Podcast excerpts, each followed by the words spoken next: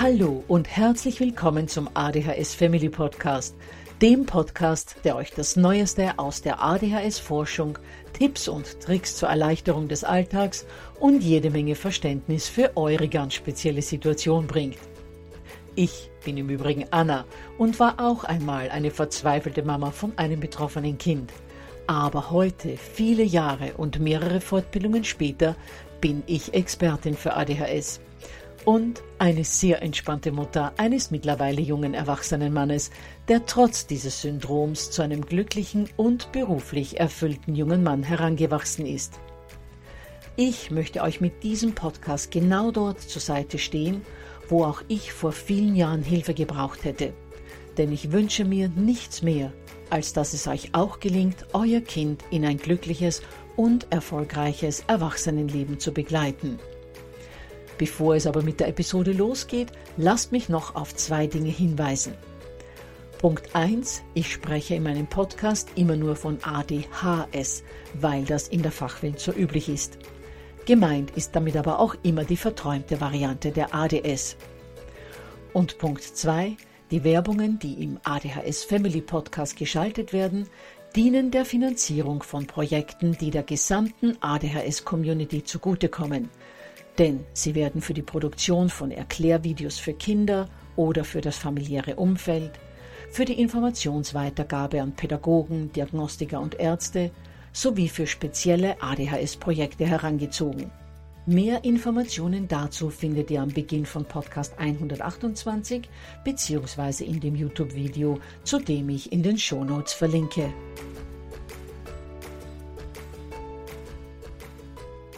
Ja, ihr Lieben, ich kann mir vorstellen, dass ihr dieser Folge schon entgegengefiebert habt, weil bei den allermeisten von euch ein ganz großer Problempunkt am Tag das Beenden der Medienzeit ist. Deswegen habe ich, wie in der letzten Episode bereits angekündigt, Ben Fisch, einen Medienexperten und Sozialpädagogen zum Interview geladen, der uns zum Thema Nutzung digitaler Medien allen voran der Nutzung von Bildschirmmedien, einiges Hilfreiches verraten wird. Es wird um Nutzungszeiten, Strategien zur Beendigung der Medienzeit, um Tipps zum Thema sinnvolle digitale Medien und vieles mehr gehen. Bevor es aber mit der Episode losgeht, noch zwei organisatorische Hinweise. Punkt 1, das PDF zu dieser Folge könnt ihr euch unter www.adhshilfe.net slash Medien herunterladen. Ich verlinke dazu in den Show Notes. Und der zweite wichtige Hinweis, Nachdem sich in den letzten Wochen wieder so viele Themen angehäuft haben, die ich relativ zeitnah an euch weitergeben möchte, wird der ADHS Family Podcast nun bis Mitte Oktober wieder wöchentlich stattfinden. Also vergesst nicht, euch in der kommenden Woche wieder dazuzuschalten. Gut, dann würde ich sagen, tauchen wir in die Episode ein. Ja, herzlich willkommen, lieber Ben. Herzlich willkommen im ADHS Family Podcast. Freut mich sehr, dass du äh, dich bereit erklärt hast, heute unseren Hörern und Hörerinnen ein wenig über Medien und allen voran natürlich über Bildschirmmedien zu erzählen. Aber vielleicht kannst du uns mal, bevor wir jetzt gleich in Medias Res gehen, sozusagen ein bisschen über dich erzählen und uns erklären, wie du zum Thema Medien und Medienerziehung für Kinder und Jugendliche gekommen bist. Ja, vielen Dank, Anna, für die Einladung und freut mich, dass ich hier dabei sein darf. Ja, wie bin ich dazu gekommen? Ich habe schon im Studium mich sehr für diese Thematik der Medienerziehung interessiert, habe auch meine äh, Bachelor-Thesis äh, zu diesem Thema der Mediensucht, äh, Bildschirmsucht äh, geschrieben und habe mich dann aber jahrelang gar nicht damit beschäftigt, war eher so im Bereich verhaltensauffälligen Kindern, im stationären Bereich gearbeitet, auch viel mit Kindern mit ADHS zu tun gehabt und dann erst später, eigentlich vor etwa vier, fünf Jahren, habe ich mich dann mehr und mehr mit dieser Medienerziehung befasst, habe mich nun dieses Gebiet auch spezialisiert.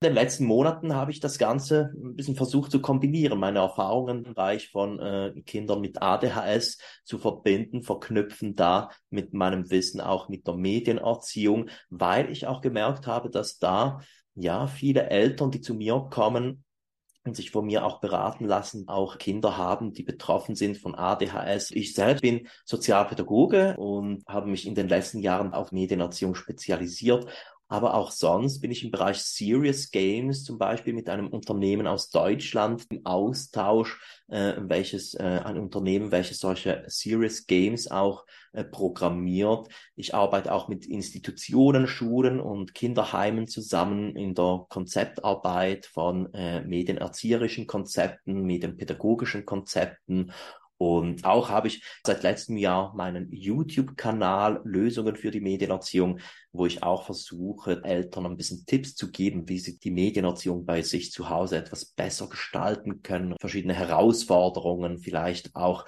meistern können. Ja, du hast jetzt gerade Serious Games äh, erwähnt, also Serious, so wie das Wort ernsthaft im Englischen oder worum geht's da?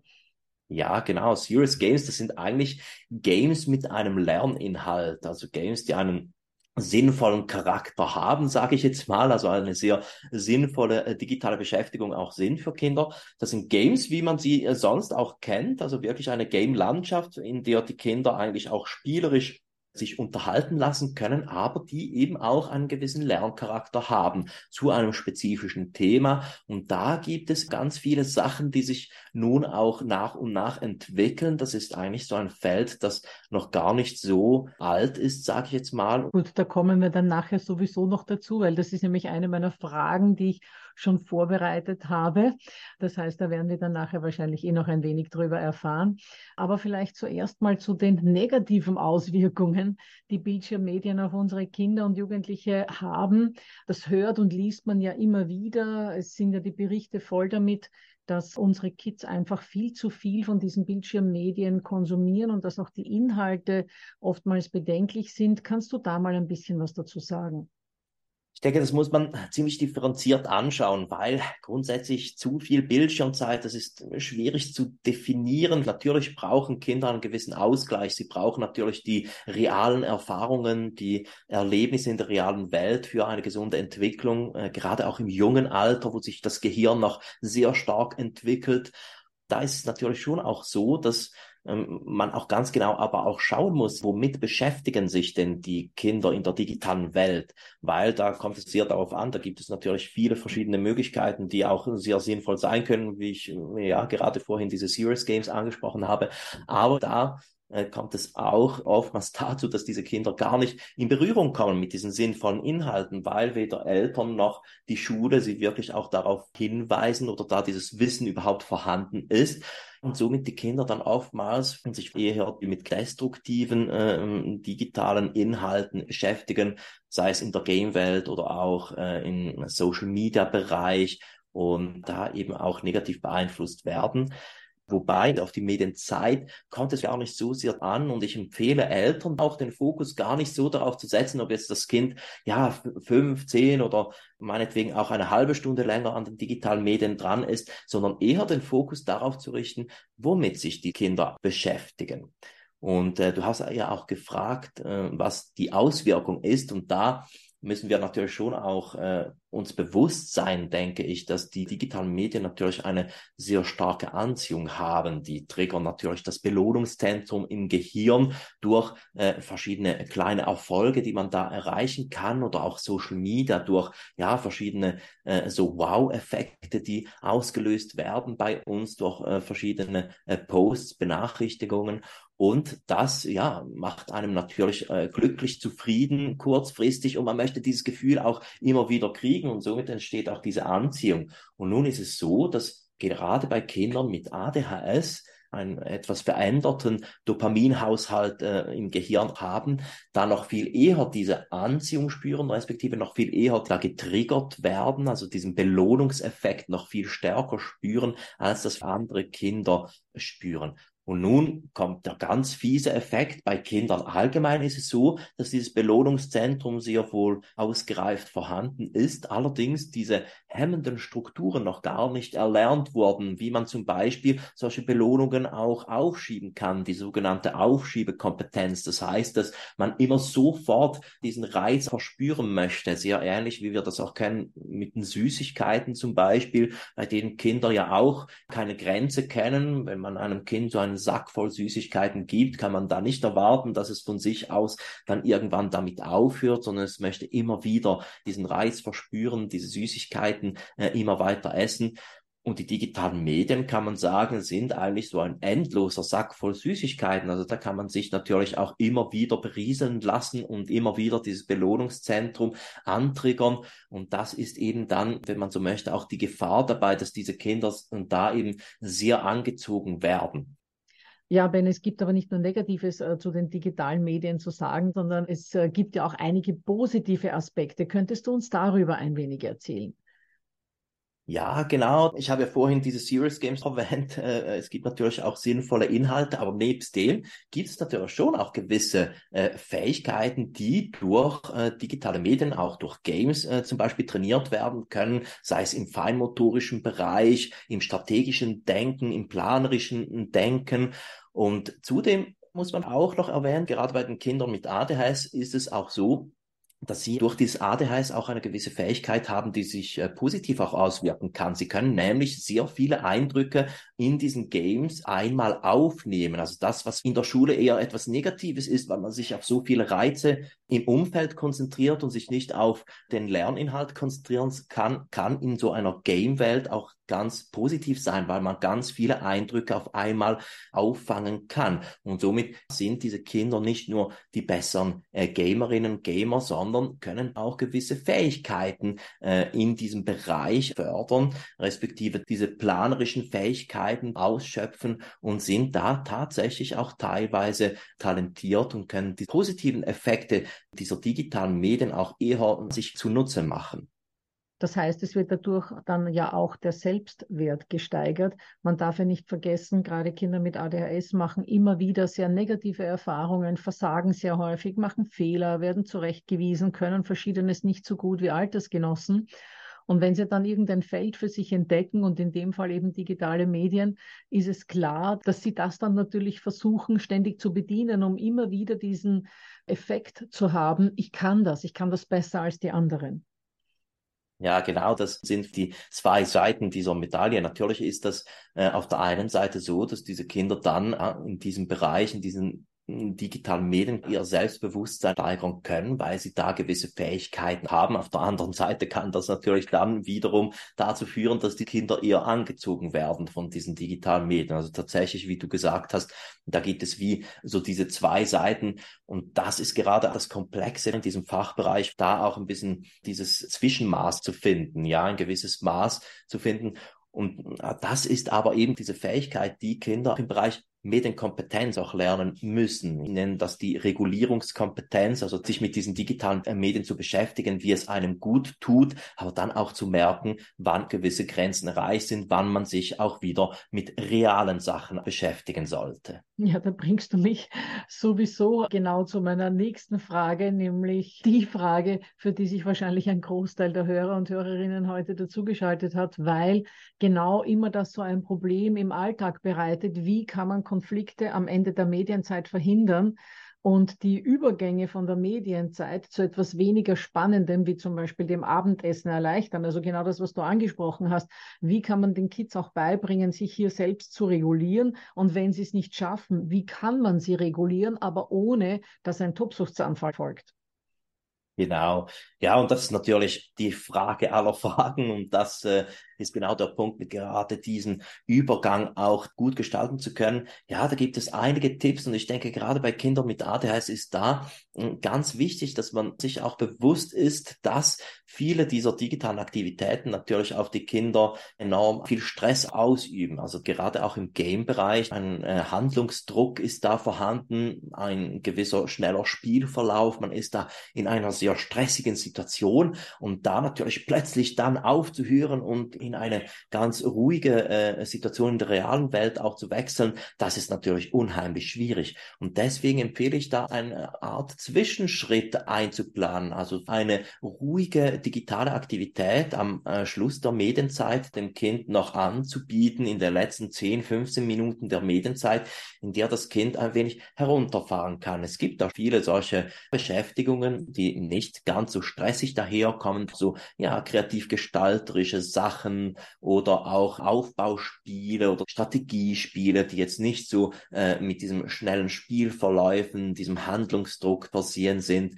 Und da ist es natürlich dann auch einfacher für das Kind von einer stressigen äh, digitalen Aktivität in eher so eine ruhigere digitale Aktivität zu wechseln und dann auch diese digitale Aktivität zu beenden und in die reale Welt wieder zurückzukommen. Das heißt, man müsste sich eigentlich als Mama und Papa ein bisschen auskennen bei diesen ganzen Games, die da angeboten werden, dass man tatsächlich weiß, okay, man kann jetzt auf der Switch das Spiel X spielen, da muss man schnell reagieren, da sind die Kinder innerlich sehr aufgekratzt, aber es gibt auch die Spiele Y, Z und A und B und C, die sind etwas ruhiger und dann würde ich meinem Kind eben 15 Minuten vor Ende der Medienzeit sagen, du, es ist dann schon langsam Zeit, dass du mit deinem ruhigen Spiel anfängst, weil in 15 Minuten ist die Medienzeit ganz vorbei. Ist es das, was du dann, wie du das gemeint hättest?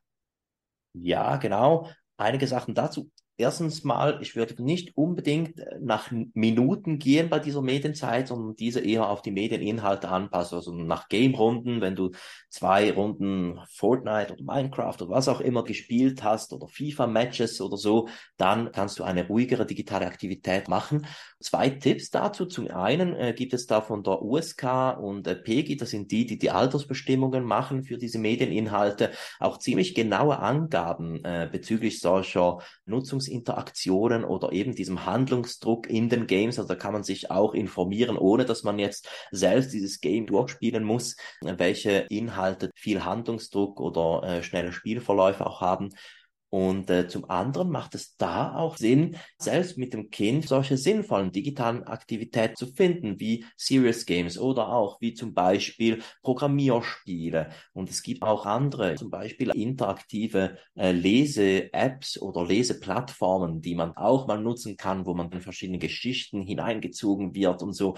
Und der beste Tipp ist dann natürlich auch gemeinsam mit dem Kind diesen Übergang am Anfang zu gestalten, gerade junge Kinder oder auch Kinder, die viel Mühe haben mit diesen Übergängen. Das ist natürlich dann auch viel einfacher, wenn die Eltern diese Übergänge mit dem Kind gemeinsam gestalten, diese begleiten, weil das Kind muss ja lernen, mit diesen Emotionen umzugehen. Und wie soll das Kind das lernen, wenn es ihm nicht irgendwie vorgemacht wird? Also das Modell lernen äh, mit den Eltern gemeinsam und den anderen Eltern äh, ist da natürlich auch äh, wunderbar dazu geeignet. Und deswegen empfiehlt es sich auch das Kind zumindest am Anfang zu begleiten und auch solche sinnvollen Aktivitäten gemeinsam zu entdecken, gemeinsam auszuprobieren als eben solchen Übergang oder als, äh, auch als Abschluss der Medienzeit.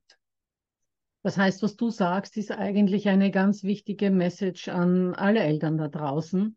Egal, ob ihr Gamen liebt oder nicht, und die meisten Mamas tun es eigentlich nicht, es ist dringend zu empfehlen, sich mit den äh, Spielen ein wenig auseinanderzusetzen. Ich habe immer so das Gefühl, dass äh, die meisten Eltern, und ich muss gestehen, ich habe da dazugehört, ähm, dass sie dieses Gamen als eine so ähm, ja, sinnlose und schädliche Aktivität sehen, dass sie sich damit auch gar nicht auseinandersetzen wollen, schon mal gar nicht auf diesen Bildschirm schauen wollen, weil sie sich denken, wenn ich sehe, was mein Kind da dauernd spielt, dann kriege ich sowieso die Krise und dass man da fast so ein bisschen die Augen äh, davor verschließt und den Kopf in den Sand steckt und sich denkt, okay, 45 Minuten am Tag und das war's und dann ist das Ganze vorbei und ich brauche nicht mehr drüber diskutieren. Sinnvoller wäre aber, sich mit all dem zu beschäftigen, mit all diesen Inhalten. Dann kann ich mich nämlich auch darüber austauschen mit meinem Kind und kann sagen, okay, auf welchem Level bist du? Das Kind merkt dann, ich habe Interesse für das, was es tut. Und ich kann dann aber auch viel leichter sagen, du pass auf, wenn du dieses Level jetzt schon fertig hast, hier wäre jetzt ein guter Punkt aufzuhören und äh, zu einer ruhigeren Aktivität umzuschalten. Das ist natürlich ein Aufwand, aber ich glaube, dass sich der gerade im Hinblick auf diese digitalen Medien mehr als lohnt. Ja, auf jeden Fall. Ich, ich sagte auch immer, in der Medienerziehung gilt, nur wer mitmacht, kann mitreden. Und äh, ich denke, das ist ein wichtiger Grundsatz, das auch zu verstehen, weil es geht ja da auch um Vertrauen, ein Vertrauensverhältnis auch aufzubauen zum Kind, weil nur dadurch, durch dieses Vertrauensverhältnis kann man die Gesprächsebene gehen, kann diese Abmachungen mit dem Kind so machen, dass das Kind sich eher daran halten äh, kann. Dazu ist es eben auch wichtig, dass wir auch Interesse zeigen äh, dafür, was das Kind da macht, um dieses Vertrauen aufzubauen, weil die Kinder, die erzählen uns sehr, sehr gerne, was sie da in dieser digitalen Welt machen. Und auch wenn wir uns nicht damit verknüpfen können oder da auch nicht groß Lust darauf haben, zumindest Interesse zeigen dafür, was das Kind gerade macht, das macht schon Sinn. Und natürlich, es ist ja nicht so, dass wir jetzt als Eltern da irgendwie Fortnite oder so mit den Kindern zocken müssen oder Sachen, mit denen wir uns überhaupt nicht identifizieren können. Und deswegen empfehle ich eben gemeinsam solche äh, Aktivitäten zu finden, eben auch sinnvolle digitale Aktivitäten, die man gemeinsam machen kann, für die man gemeinsam eine Motivation entwickeln kann. Und das könnte zum Beispiel dann die Übergangszeit sein vom wilden Gamen aller Fortnite zum äh, eine, eine Zwischenstufe einbauen, ähm, eben irgendwas Gemeinsames jetzt noch mit den Medien, mit Mama oder Papa zu machen und dann wieder in diese reale Welt zurückzukommen und sich zum Abendessen zu setzen. Ja, genau. Und das ist eben auch gemeint mit Begleitung. Begleitung muss also nicht immer aktiv sein. Das kann auch das Interesse sein bei diesen Sachen, die man selbst jetzt nicht so mitmachen möchte, aber eben auch das Mitmachen fördern, indem dass man eben diese Übergänge gestaltet am Ende dieser Medienzeit. Kannst du vielleicht noch ein paar äh, solcher Medienaktivitäten nennen oder Plattformen nennen, wo Eltern äh, Medienaktivitäten finden würden, die sinnvoll sind und die sie auch mit ihrem Kind gemeinsam machen können?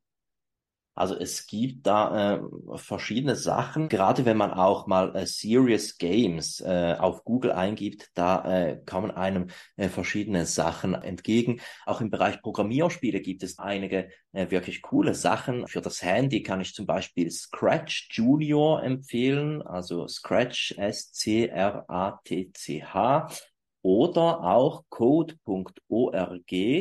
Das ist eine Plattform und da kann man in, in Spielwelten eintauchen oder auch in Themenbereiche wie zum Beispiel Star Wars und so weiter, wo man zu diesen Themenbereichen auch äh, programmieren lernen kann. Und da muss man auch keine Angst haben. Programmieren, das klingt so komplex und viele haben das Gefühl, oh mein Gott, das ist ja etwas, das, das schaffe ich doch nie mit meinem Kind, aber das ist wirklich ganz spielerisch und einfach aufgebaut, äh, wo man wirklich in diese Programmierwelten ganz langsam hineingeführt wird, ohne dass man das groß äh, codieren muss oder so.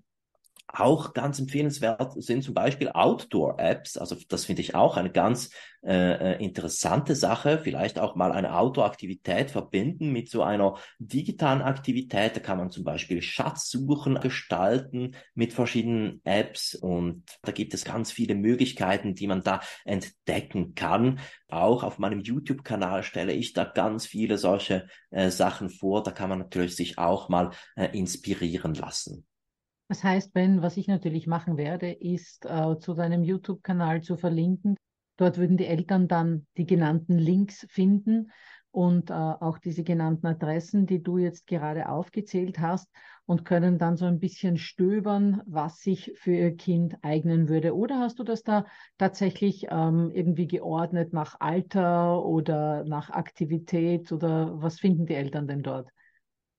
Also es gibt eine äh, Playlist auf äh, meinem YouTube-Kanal zu solchen sinnvollen digitalen Aktivitäten und unter diesen Videos gibt es übrigens auch einen Link zur sogenannten goldenen Digitalliste. Da bekommt man eine Liste mit ganz vielen Ideen in verschiedenen Bereichen, sei es Lern-Apps, äh, Vorlese- oder Lese-Apps, Abenteuer, äh, Spiele auch für, für die ganze Familie oder eben auch diese Programmierspiele, Outdoor-Spiele. Da gibt es ganz viele Ideen zu verschiedensten Bereichen. Ja, toll. Das ist ja wie eine richtige Schatzkiste an sinnvoller digitaler Aktivität. Ja, super. Gut, Ben, dann haben wir als eine Beendigungsstrategie sozusagen einen weichen Übergang zu schaffen von schnellen Spielen zu etwas ruhigeren digitalen Spielen oder Beschäftigungen dann hin zur realen äh, Welt wieder. Hast du sonst noch irgendeinen Tipp für unsere Eltern, wie sie dieses Beenden der Medienzeit relativ stressfrei gestalten können mit ihren Kindern? Ja, also ich denke, neben ruhige Aktivität zum Schluss, das Begleiten. Ein kleiner Tipp noch, diese Medienzeiten, die Medienaktivitäten anzupassen, also nicht nach Minuten zu gehen, sondern dem Kind zuzulassen, dass es die Game-Runde beenden kann, dass es einen runden Abschluss finden kann. Ja, kann ich da auch noch hinzufügen, dass es auch Sinn macht zu schauen, ja, was kommt nach dieser Medienzeit? Also eine motivierende Aktivität nach dieser Medienzeit einzuplanen. Das kann etwas Besonderes sein, was das Kind vielleicht auch nicht immer darf oder Mama oder Papa etwas äh, gemeinsam zu machen, äh, eine Quality Time, damit es dann quasi als Motivator dienen kann am Ende der Medienzeit. Das ist auch noch einmal ein wertvoller Tipp. Wird zwar nicht so einfach sein, so vieles zu finden, das dann in irgendeiner Weise besonders ist, aber vielleicht kann man dann eine Sache finden, die das Kind einfach sehr gerne macht. Zum Beispiel, äh, wenn das Kind einen Zauberkasten hat, dass es dann nachher noch einen Zaubertrick vorführen darf. Oder wenn das Kind gerne Uno spielt, dass man dann am Abschluss der Medienzeit immer noch eine Runde Uno mit dem Kind spielt. Dass das Kind also weiß, es geht jetzt nicht von der Medienzeit, die so toll ist, gleich in die Dusche oder äh, gleich zum Abendessen, obwohl es eigentlich gar keinen Hunger hat.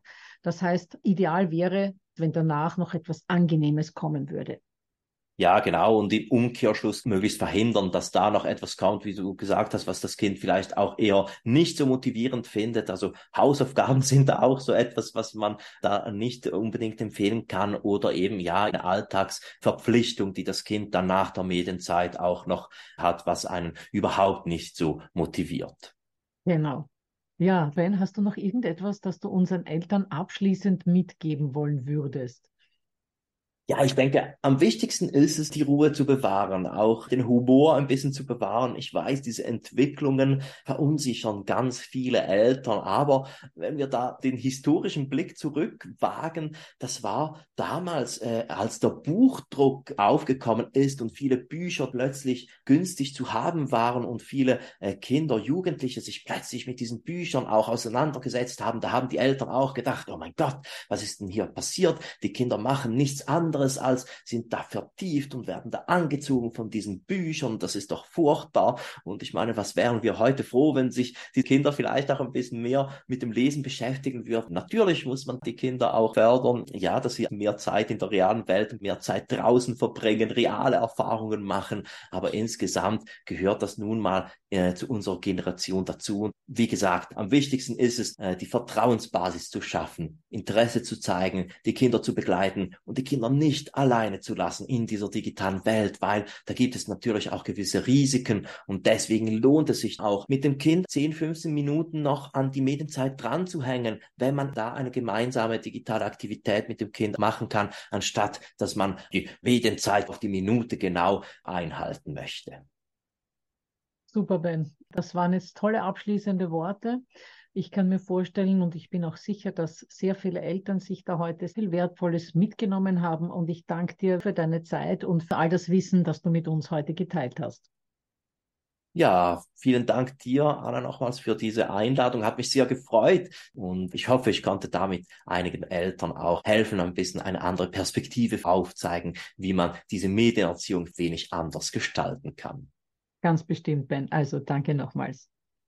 Ja, ihr Lieben, wie ihr gesehen habt, gibt es zum leidigen Thema Bildschirmmedien doch auch einiges, das zum einen positiv ist und zum anderen auch vieles, das euch helfen kann, das Beenden der Medienzeit zu erleichtern. Ihr könnt Spielrunden oder das Erreichen eines Spielschrittes statt der ganz genauen Medienzeit vereinbaren. Ihr könnt eine Zwischenstufe mit ruhigen digitalen Spielen einbauen, damit der Übergang in die reale Welt leichter wird. Ihr könnt nach der Medienzeit immer etwas Angenehmes anbieten und niemals etwas Unangenehmes einfordern, und ihr könnt mit gutem Beispiel vorangehen. Außerdem könnt ihr euch mit euren Kids viele sinnvolle digitale Spiele ansehen, damit euer Kind, wenn es schon Zeit auf den Bildschirmen verbringt, auch gleichzeitig etwas lernen kann. Und diese sinnvollen digitalen Spiele könnt ihr dann ja auch für den Übergang von Spielen mit schnellen Spielverläufen hin zu etwas ruhigerem nutzen. Und diese sinnvollen Spiele helfen auch dabei, dass ihr in Verbindung mit eurem Kind in Bezug auf die Medien seid.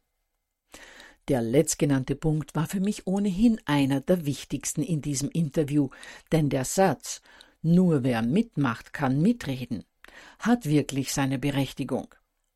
Beschäftigt euch also wirklich mehr mit dem, was eure Kids auf den Bildschirmen machen, dann verlieren diese Medien vielleicht auch teilweise ihren Schrecken, beziehungsweise könnt ihr die Zeiten für jene Spiele, die ihr immer noch als etwas unverdaulich empfindet, kürzen, indem ihr andere sinnvolle Spiele anbietet. So, nun aber zu dem, was in dieser ganzen Bildschirmzeit beenden Geschichte am wichtigsten ist. Und das ist, wie mache ich mir die Medienzeit mit meinem Kind aus? Wie lege ich da Regeln dafür fest, dass das dann auch klappt? Und vor allem, was tue ich, wenn mein Kind sich dann doch nicht an die ausgemachten Bildschirmregeln hält? Dazu gibt es Antworten in meinem Webinar Ende September, zu dem ich euch in der kommenden Woche mehr verrate dann hoffe ich, dass ihr euch aus dieser Episode wieder einiges Hilfreiches mitnehmen habt können. Weise nochmals auf das PDF hin, das ihr euch zu dieser Folge unter www.adhshilfe.net slash Medien herunterladen könnt. Ich habe euch da alles aus dem heutigen Interview inklusive der genannten Links von Ben aufgelistet und verrate euch schon mal, dass ich in der nächsten Folge eine ganz tolle Frau zum Interview geladen habe nämlich Saskia von Liniert Kariert, die pünktlich zum Schulstart über neue Wege im Lernen erzählt. Auf diese Folge freue ich mich schon ganz besonders. Und nicht vergessen, wir hören uns, wenn ihr mögt, schon nächste Woche wieder. Also, bis dann.